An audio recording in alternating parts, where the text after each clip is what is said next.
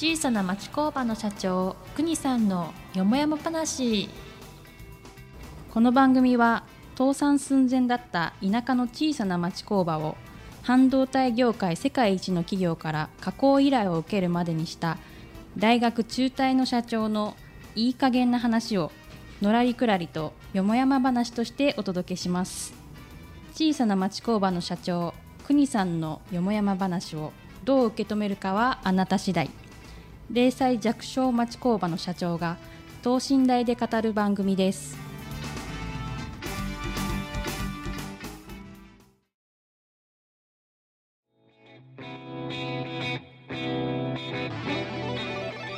こんにちは。静岡人大学学長の石川です。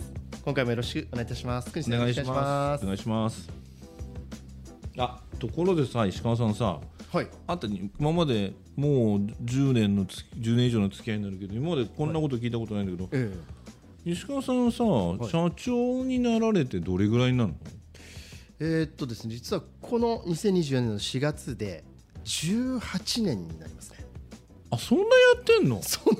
意外とね成長してませんけど18年やってあ、そんなやってんだ。はへえ、いやでもぶっちゃけえ、い、はい、さ三代目？3代目です。あー、本当。え、お父さんというか、はい。先代はまだご存命でしょ？ご存命です。健在ですね。あ、そうなんだ。はい、本当えお父さんおいくつの、えー、差し支えなければ76あ今度7だ。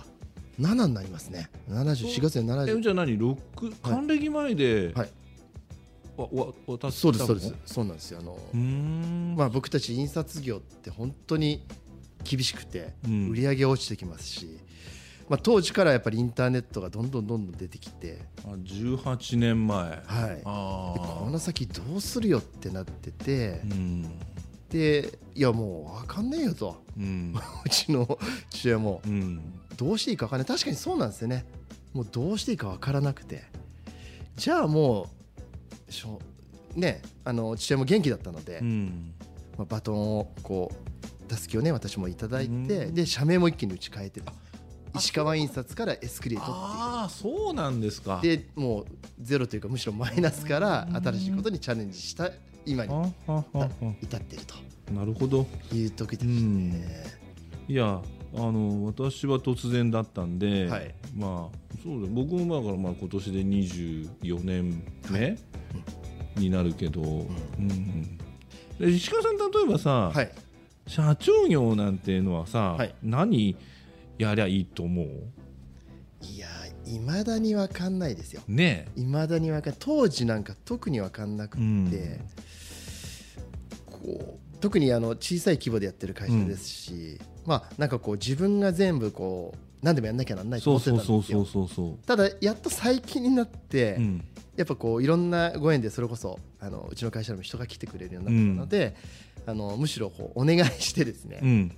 あのよく栗さんもね言ったじゃないですか。こう寝て待ちゃいいんだよみたいうんうんうんうん。な話もあったんだけど、それができなかったじゃないですか。最初お会いした時僕もうん。ガツガツ動いてて、はい、それがやっとちょっとずつ、うん。あ社長っていうのは動かなくてむしろお願いして、うん。なんていうんですかね船長でしっかりいなきゃいけないなっていうのが、うん。18年経って、うんちょこっと分かってきた感じですかね。まあ、多分ねおなうちも石川さんとこも同じ小さな町工場だよね、だからそうするとまあ石川さん3代目で、はい。まあ、創業者の方にしても、先代にしても、はい。本当に、まあ、朝から晩まで働いて、ね。はい。でそういう背中見て大きくなってきたんだろう、まあ、私も全く一緒で、はい。だから突然社長ですって言われてもただ仕事をするしかないというか。で、まあ、まあお取引先の中でね、はい。まあ、そこそこの会社の役員さんなんかに、ところで社長業って何ですかって聞いた時に、はい。い、や社長さんというのはお金と人事だけだよって言われてはい。そんなもんでいいんですかって言ったら、い、やそれができる人はいないよって言われて、やってるでしょって言うからいやまあ確かに銭の心配もしなきゃなんない、で誰どういうねどこにどういう人で、まあ、まさに適材適所で配置しなきゃならないということを考えるとあやっぱそういうことなのかなって言われて。ねはい。であとはその方に、えー来るものは拒まず、はい。去るものは追わずですよって言われて、はい。あんまり最初ピンとこなかったんだけど、まあ今は来てくださる方でこうやって私の素の素の私を、はい。えーそのまんまお付き合いをしていただけるような方が、はい。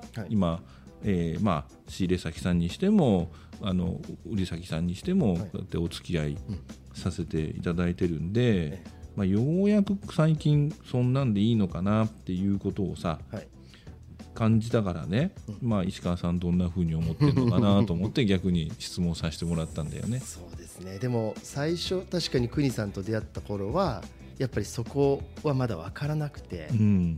なんかこうもちろん今のお金のこと、うん。人のことってやるのは当たり前、うん、さらに社長も売り上げも作んなきゃとかですね。あ人人脈作んなきゃとかですね、うん。なんかこう全部自分がやんなきゃなんないっていう勝手なこう責任感みたいなのでうん。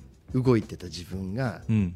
まあ、それこそ10年前とか思い出されるんですよね。だから今僕なんかは逆に来てくださる方を大事にして、はい。でそこから、まあたまあ、前前回かな頼まれ事をししていただければそれを愚直にやっていくっていうだけのことで、はい。まああのそそこんとこをぶれないではい。やってんだけど最近なんかまああの年末からもねいろいろ不正みたいなのが始まったりいろんな世の中の変なことっていうちょっとはい。なんか奥歯に物の挟まった言い方するけど、はい。変なことばっかりがね、はい。世の中に出てきて出てきてますね。うん。あのまあ単純に言うと、なんか不自然じゃない？不自然ですね。ちょっとものすごく抽象的な言い方に聞こえるかもしれないいやいやいやいやそその通りかなって感じがしますよね。あのもっとちょっと遡るともう年明けてもうもうもう春も近いからはいなんだけど、ね一国の首相をやられた方がね、はいその大衆の面前でなんかこう結局はなお亡くなりになられちゃった、はい。ああいう事件だとか、あのーもうまさましてやあの何？一国の首相をやったお宅がねはい。全焼しちゃうなんてさあれね。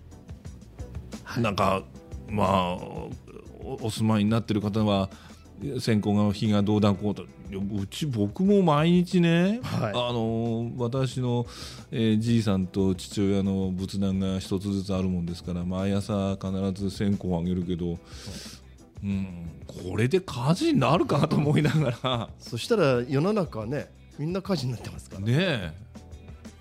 線香倒れたぐらいじゃ今ああいうところ何下がガラスになってたりとかね、はい。うん、燃えにくいものになってるからね。ね。まああんまり言ってるとうちも火つけられちゃうと困るから。ああつけちゃうつけられちゃうって言っちゃった。本当そうですね。不思議なことがが不自然変ななこことがね。てますよ。うん。はい。でそういうことを言い出すとこう何かこうすごいことを、えー発見したり発表したりしてもそれが誰かか誰かの不都合になるようなことだとそれが真実ではないかのように、はい。みんな潰されていくようなねこともなんかあるんじゃねえのかなっていうさ、ありますね。うん、全部こうホワイトに塗り替えられていくというかすごく不自然。ねえ、はい。まあ人のことは言えないけどあえて石川さんだって叩きゃちっとぐらいは誇り出るでしょ。それはそうですよ。そんな完璧な人間いませんもん。でしょ？それをね、こうなんか、いつの話っていうような話までさ引っ張り出してきて、なんかね不自然だなーっていうふうにね感じてんのよ。わちょっとここのとこ、すごくわかる、うん。な誰がこれは幸せになるんですかね？この不自然な状態というかですね。うん、何のためにこうなってるのかなっていうことが多いですよね。そうそうそうそのね何のためはい。っていうことがはい。ちょっと皆さん、ん。あの気になさらない方が多すぎるんじゃないのかなって思う、うんそうですね。うん、いろんなことが起きてるっていうでなぜそういうことが起きたのか。でそれをまたなぜ今リークするのか。うん。っていうそのなぜなぜなぜっていうことを、はい。今皆さんっていうかあの現代人、はい。あんまり考えないんじゃないのかなと、うん。それをちょっとね僕は、あの言いたいなっていうのはあります。あんまり言うとまずいかな。いやでもこういうことを言わない世の中が今今になってるような気がします。でしょ、はい。だからやっぱりみんなでこうしっかり声を出して、うん、多くの人で言っていかないときっとなんて言うんでしょうか。日本は大変な国になっていくような気がしますね。ねえ。はい。だからやっぱりはい。不自然なことはやめた方がいいんじゃねえのかなって思うよ。本当ですね、うん、ちょっと今日はあのテーマとしてね最後に不自然なことはやめようということで多はい。分いろんな場面でねきっとあると思いますので、はい。ぜひあのこの番組も不自然なことやめて自然なスタイルでいきたいですね。すはい。あのそう思いますよ。はい。国さんありがとうございました、はい。えー下町工場の社長国さんの嫁山話をどう受け止めるかはあなた次第。